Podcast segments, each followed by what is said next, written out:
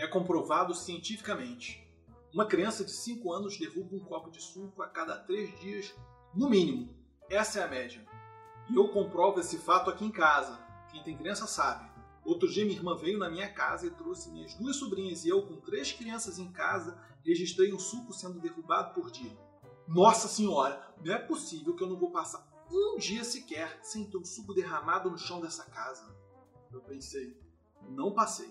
Pode parecer um absurdo rogar a Nossa Senhora nessa situação, mas não é.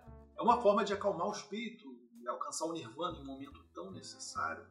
Ter uma criança em casa é viver constantemente na iminência de ter que secar e limpar suco do chão. Isso se você tiver sorte. O problema é maior quando o suco cai no sofá, em cima do computador, do celular. Aí aquela correria para tentar secar o suco o mais rápido possível, para salvar o sofá daquela mancha sagrada de uva ou salvar o eletrônico do pifo. E quando o suco cai no chão, no sofá ou no celular, dá aquela vontade de gritar: Porra, menino! Mas não pode, não pode. 99% das vezes que o filho derruba o suco é sem querer. Então tem que segurar a frustração, relaxar e secar.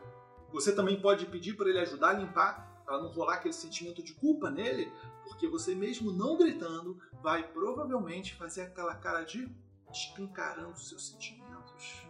E se você está planejando virar papai ou mamãe, coloque isso na sua conta, na coluna logo do lado dos gigantescos gastos financeiros.